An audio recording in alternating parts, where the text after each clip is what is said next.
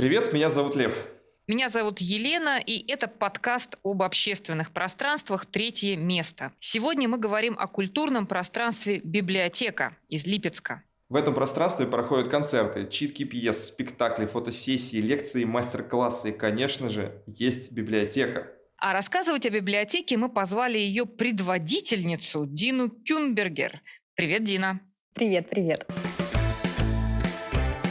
Тогда и сейчас.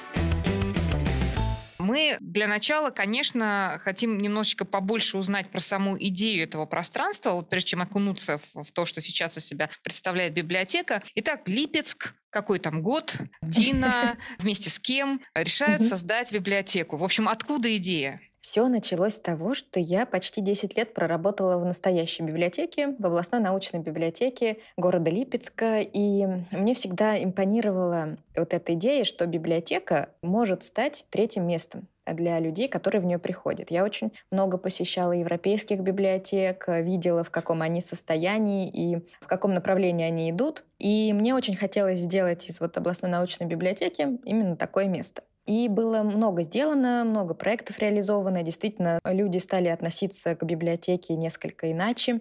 Да, что это не, не страшное место, куда страшно идти и нужно вести себя тихо, а что это место, где тебе всегда рады, и не всегда обязательно там брать книги, можно пообщаться, посетить какую-нибудь лекцию, там, встретиться с писателем, поиграть в настолки и так далее. Ну и периодически мы с моим супругом Анатолием мечтали о том, как мы сделаем свое какое-то пространство, в котором будет очень много разных направлений, там и театр, и обсерватория, и танцы. Но все-все-все-все-все, вот с чем мы сталкивались на протяжении моей работы в библиотеке, настоящей. В девятнадцатом году я поняла, что, к сожалению, я больше не могу продолжать работать в областной научной библиотеке, потому что все мои попытки все-таки, ну вот, что-то привнести внести и что-то изменить, они сталкивались э, с непониманием в коллективе, несмотря на то, что руководство поддерживало. Все-таки это государственное учреждение, в котором есть, безусловно, ограничения, есть отчеты, есть э, план. И в 2019 году я поняла, что все, если мы сейчас не попробуем, то больше мы никогда ничего не попробуем. Было почему-то четкое убеждение, что все получится. В Липецке был опыт некоторых таких пространств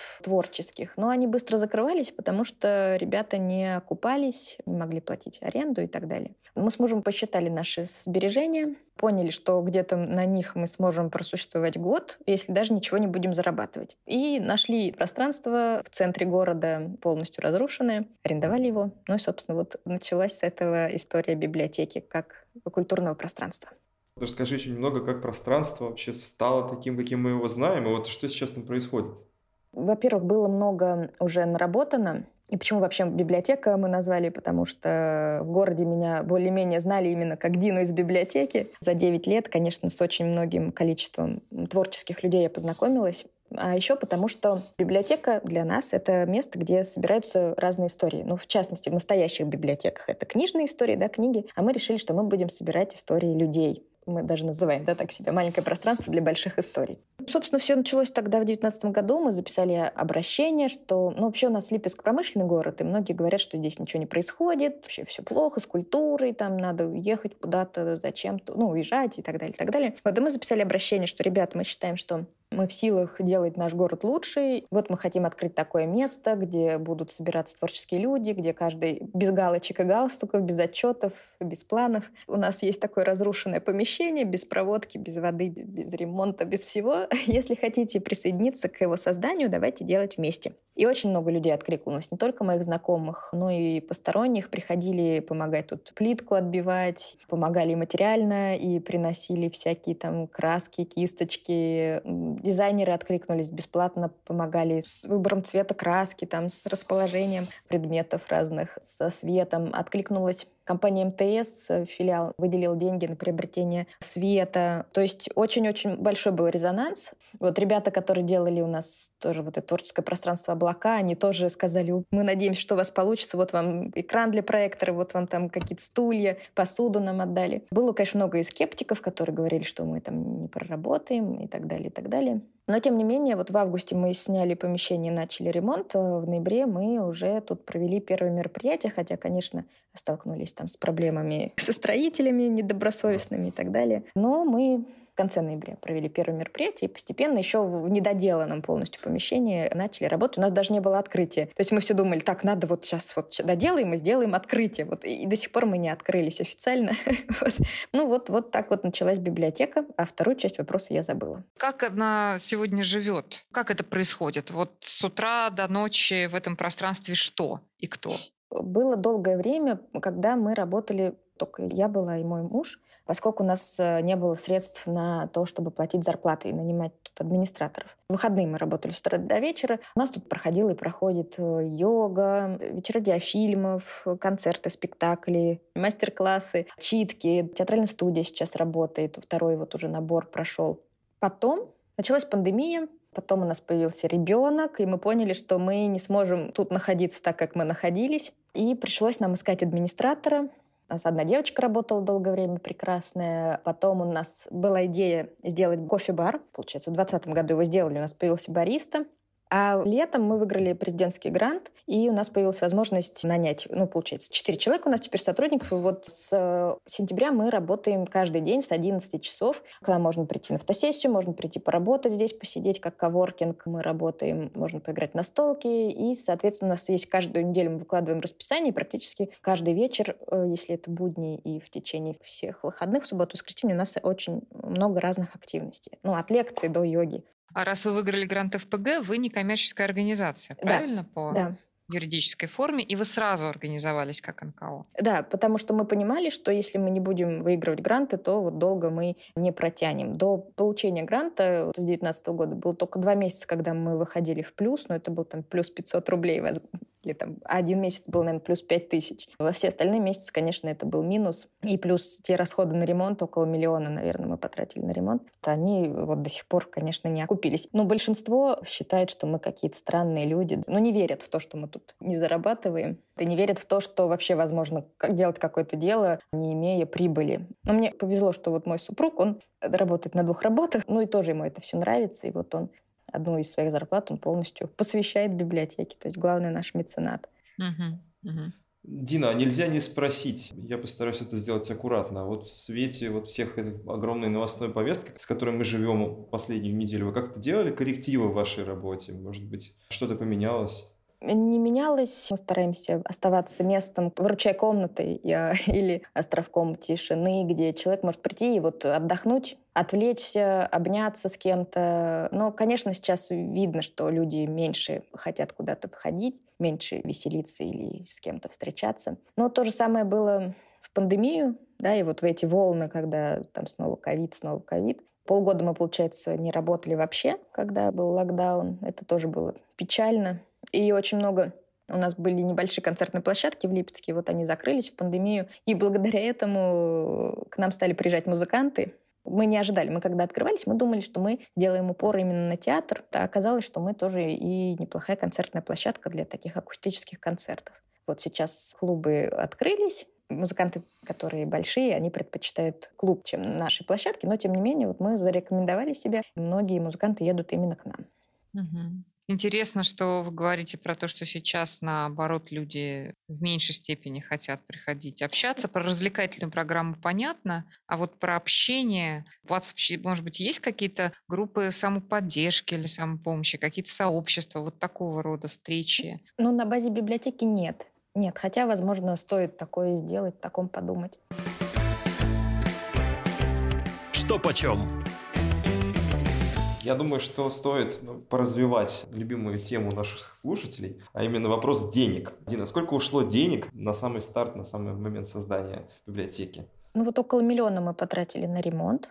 В месяц мы платим 80 тысяч аренды плюс электричество. Собственно, так. Уже упоминали в разных там контекстах, кто помогал, как еще, но вот если так сжато перечислить, откуда привлекались средства, кроме вашего личного, получается, семейного бюджета? Когда мы стартовали, я не помню уже, ну, около, наверное, 100 тысяч люди прислали, пожертвовали. Вот еще у нас тут стоят коробочки для поддержки, поддержи библиотеку. И вот, то есть разные мероприятия. Бывают мероприятия по билетам, да, когда мы продаем билет. Бывает мероприятие, вход, любая поддержка библиотеки. Вот тогда люди могут просто поддержать. Нас поддерживает филиал МТС. Вот с ремонтом они нам помогли. Потом через какое-то время они подарили нам электронное пианино. И вот благодаря этому у нас теперь проходят здесь занятия по вокалу и разные концерты. То есть мы расширили свои возможности. Очень крутой электронное пианино, и вообще это здорово. И вот совсем недавно они нам помогли с творческой мастерской. У нас периодически проходят мастер-классы по рисованию, пишем картины. Они приобрели для этой мастерской мольберты, кисти, палитры, фартуки. Очень нежно их люблю. Филиал МТС, вот прямо они молодцы и всегда спрашивают, что вам нужно, давайте придумаем, как вам помочь. Вот, еще у нас есть краудфандинговый проект, называется «Благометрители». У нас 200 квадратных метров, Boosty. И, то есть мы поделили эти 200 квадратных метров на квадратики, и наши благометрители могут арендовать для нас один квадратный метр, или там три или шесть. 300 рублей в месяц стоит один квадратик, один квадратный метр, и нашим благометрителям мы даем значок, мы пишем их именно на почетной доске, скидки на кофе в нашем баре 30% и периодически скидки на разные концерты, на разные спектакли. Тоже мы им предоставляем.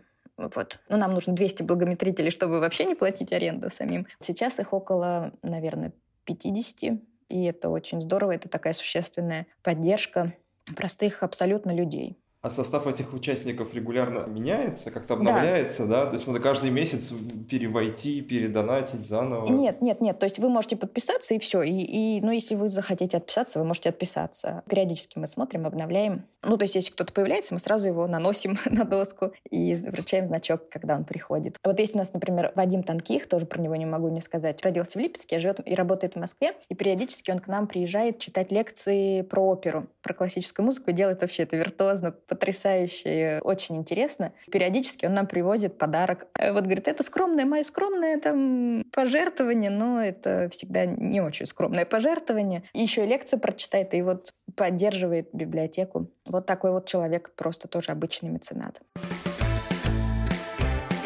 Миссия выполнима.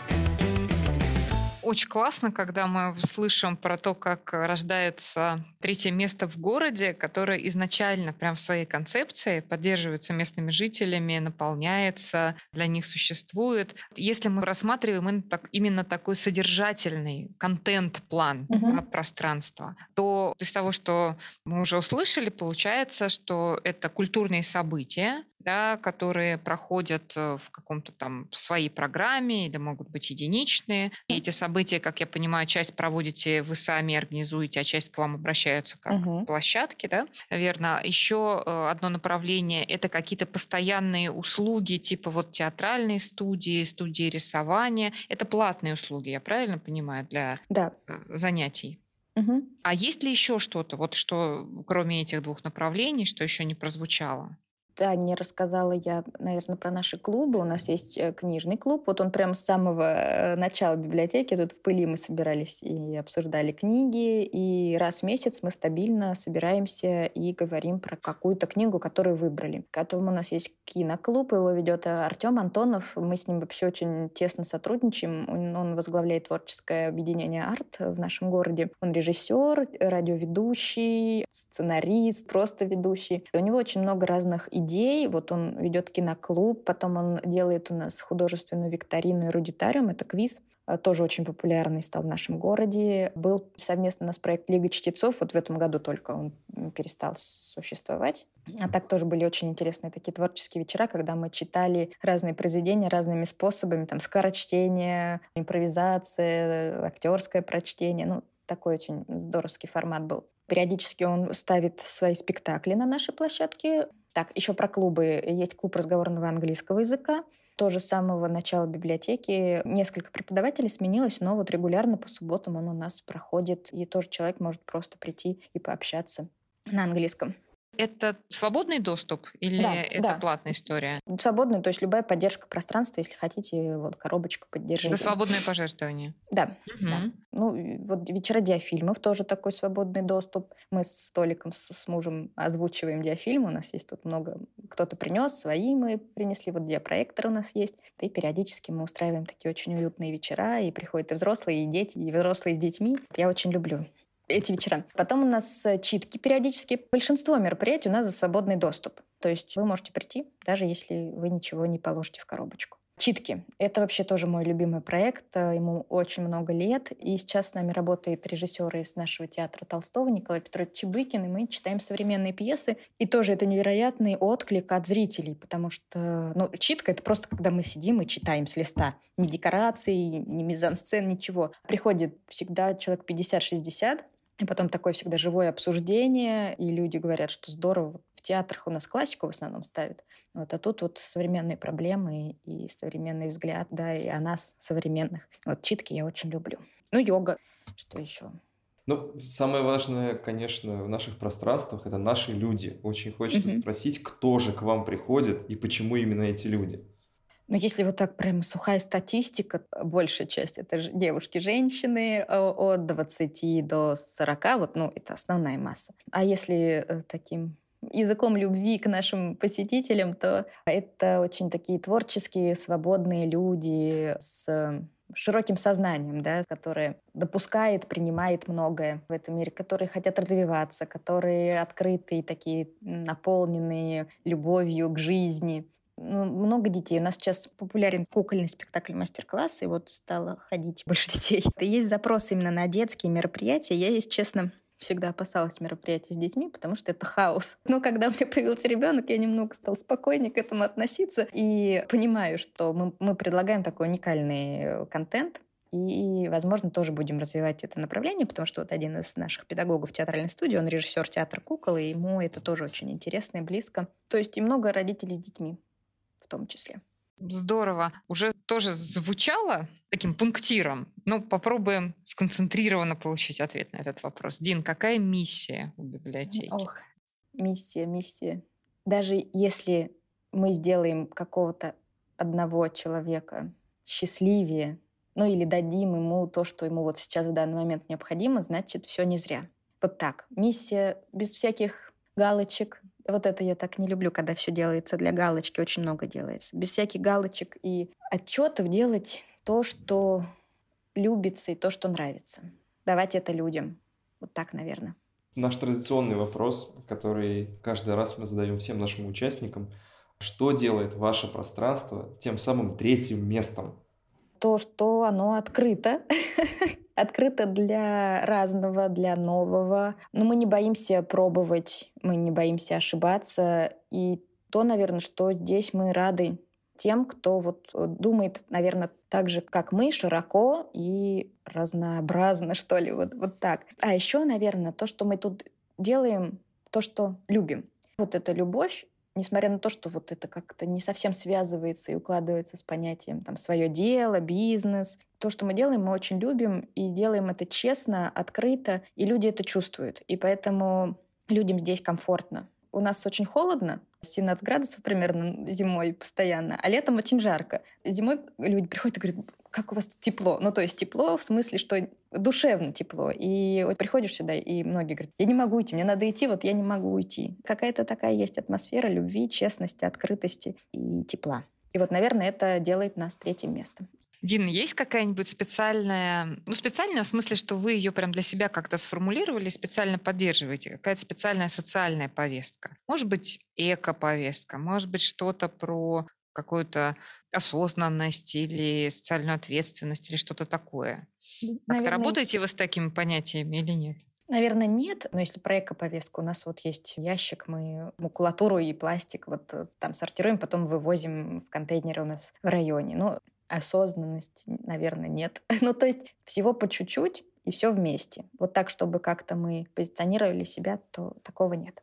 Ну, может быть, какие-то специальные городские инициативы или социальные проекты, которые к вам прибиваются, или вы сами их инициируете? Наверное, нет, но, возможно, это впереди. Фишки и плюшки. Дина, а какие дизайнерские находки в вашем пространстве вы считаете особенно удачными? Все ли вы придумывали сами или где-то что-то подсматривали? Во-первых, у нас фишка нашего пространства одна из — это ковры. И это благодаря строителям, которые испортили пол. Они неправильно его залили дважды, и он стал отваливаться просто. Либо они бы снимали все, то есть когда уже покрашены были стены, сделана проводка и, и заливали. Ну и вот я обратилась к дизайнеру, у нас есть такая Регина Пачкова, она владелец разных ресторанов в городе, и вот она очень такой крутой дизайнер, и она сама вызвалась нам помочь, вот очень много советовала, как расположить что. И я говорю, Регина, что делать вообще с полом, что класть, линолеум, ну вот. И она говорит, Дина, вот такое решение, оно очень смелое, но вдруг вот оно вам понравится, давайте закроем весь пол коврами киньте клич, наверняка у людей много старых ковров, которые лежат, они не нужны. Вот, и так постепенно люди принесли нам очень много ковров, и вот все пространство у нас в коврах, а вот эти дыры, которые видны, мы говорим, что мы прям самый настоящий лофт. Все криво, все можно куда угодно гвоздь вбивать, это тоже здорово не жалко стен. У нас даже есть портрет Лебовский, да, который говорил, что ковер задает тон всей комнате. Вот Поэтому у нас такое пространство в коврах. Потом у нас есть эм, очень крутой туалет, э, дверь которого это как бы книжный шкаф. Когда человек первый раз приходит, говорит, где у вас уборная? Мы говорим, да вон за шкафом. И такие люди, что? это я подглядела в Ростове-на-Дону. Мы там были в, в гостях в частном театре. И в одной из кофеин я увидела такую дверь. И когда встал вопрос, как оформлять туалет, я такая, о, вот, надо сделать такую дверь. И у нас есть такой очень хороший мастер Гоша, который делал тут нам и бар, и вот эту дверь. И у нас есть вход в кладовку, дверь, как из сериала «Доктор Кто». Это Тардис. Шкаф во всю стену, такой книжный стеллаж. Вот эти, наверное, самые мои любимые дизайнерские находки. На окнах лампочки висят. У нас было первое мероприятие, юбилей театра МОД Екатерина. Мы с ними давно дружим. И поскольку не было еще штор, вот этот пол был весь в дырах, мы не знали, как украсть пространство, то придумали арендовать лампочки на окна. И так это круто смотрелось, что мы их потом выкупили и оставили, и вот тоже мы их включаем. И издалека видно, когда едешь с остановки, что вот библиотека работает, там свет, и это очень красиво. Mm, классно. Дина, как узнают о вас? Соцсети, соцсети и так, ну, сарафанное радио. Э, только вот благодаря гранту у нас появились немножечко средств на рекламу, но это капля, капля в море. Вот, у нас довольно активные подписчики, такая же, такие живые группы и ВКонтакте, и в Инстаграме. То есть они приходят первый раз, и им здесь нравится, они рассказывают друзьям, потом приходят еще, и таким образом узнают. Я предлагаю обратиться к финальному блоку, в котором мы задаем глубокие, но быстрые вопросы. И предлагаем очень коротко, максимально коротко ответить на сложные вопросы. Напоследок, Блиц.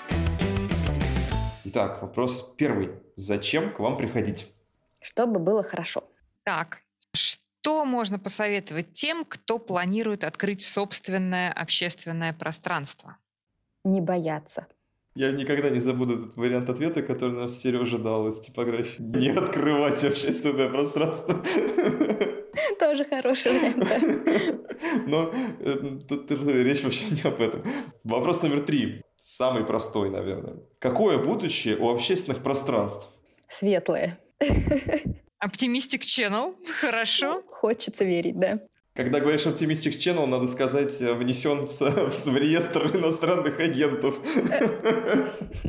Да. Но они уже ликвидированы, так что все хорошо. Ну, как хорошо, плохо. Шутки плохие. Почему важно развивать общественное пространство? Потому что в этом есть потребность у людей у простых, обычных людей. И потому что без таких мест, ну, мне кажется, мне бы было пусто, вот мне самой не так много мест, куда можно просто прийти и почувствовать себя самим собой. Вот, поэтому такие места нужны. Прекрасно. Мы закончили очередной эпизод подкаста «Третье место». И сегодня мы были в Липецке и говорили с прекрасной Диной про библиотеку, культурное пространство. Дина, большое спасибо. Это спасибо. было супер содержательно. Я думаю, что наши слушатели, профессионалы своего дела, подсмотрят и у вас что-нибудь, что-нибудь интересное для своей работы. Да, и пусть ваши лампочки привлекают не только жителей Липецка, а теперь и тех, кто услышит наш подкаст «Третье Круто. место» и будет, может быть, проездом в Липецке, обязательно постучиться в вашу библиотеку. Спасибо большое. Спасибо. Пока. Пока.